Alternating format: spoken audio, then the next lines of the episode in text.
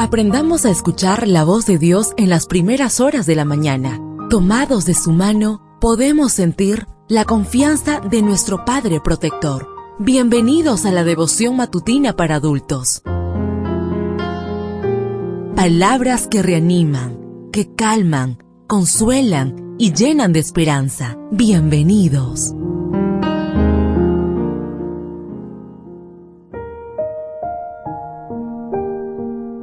Apreciado amigo, apreciada amiga, qué bendición poder saludarte hoy 9 de noviembre. Recuerda, soy tu amigo Roberto Navarro y traigo para ti el devocional para esta mañana que lleva por título Hoy ha venido la salvación.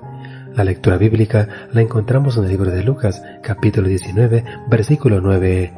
Hoy ha venido la salvación a esta casa, por cuanto él también es hijo de Abraham. Los rabinos judíos solían ser bastante creativos cuando de crear listas se trataba. Una de las listas más relevantes que crearon era la que contenía los oficios despreciados. En ella se podía encontrar a marineros, camilleros, pastores, recogedores de basura, orfebres, buhoneros, médicos, carniceros, pastores, barberos, pero, sin duda, los peores considerados de todas esas listas eran los publicanos, para nadie era un secreto que usaban su cargo para enriquecerse y explotaban a los demás para aumentar su patrimonio. Por eso los publicanos eran considerados tan impuros que con solo entrar en una casa, todo lo que había en ella se consideraba inmundo, y su testimonio no podía tomarse en cuenta en un juicio, a diferencia de otros que desempeñaban tareas poscritas y podían arrepentirse de sus pecados, los rabinos aseguraban que no había arrepentimiento para un publicano, porque no pueden conocer a todos aquellos a quienes han dañado o engañado. Sin embargo, Jesús nunca realizó una lista de gente proscrita. Su lema de vida fue, al que a mí viene, no le echo fuera. Juan 6:37.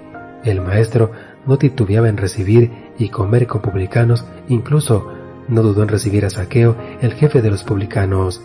Saqueo era un paria, un excluido de la comunidad del pacto, un ser despreciable al que se le había cerrado toda posibilidad de cambio en la vida. Sin embargo, él quería ver a Jesús, y para lograrlo venció toda clase de obstáculos. Se venció a sí mismo y superó el problema de su tamaño cuando se subió a un árbol con tal de ver a Jesús. Venció el prejuicio social, se olvidó de su posesión y de su atuendo, y como un niño se subió a un sicomoro para ver a Jesús. No solo era Saqueo el que quería ver a Jesús, sobre todo era Jesús el que quería ver a Saqueo.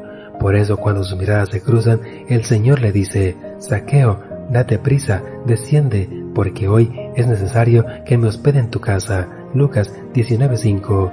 Y más adelante agregó, hoy ha venido la salvación a esta casa, por cuanto él también es hijo de Abraham.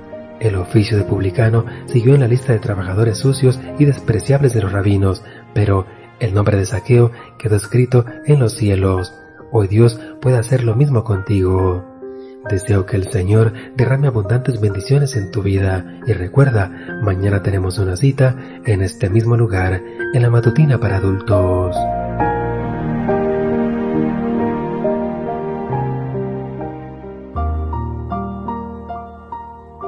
Ahora salimos a realizar nuestras actividades más seguros, sintiendo su voz en nuestro oído.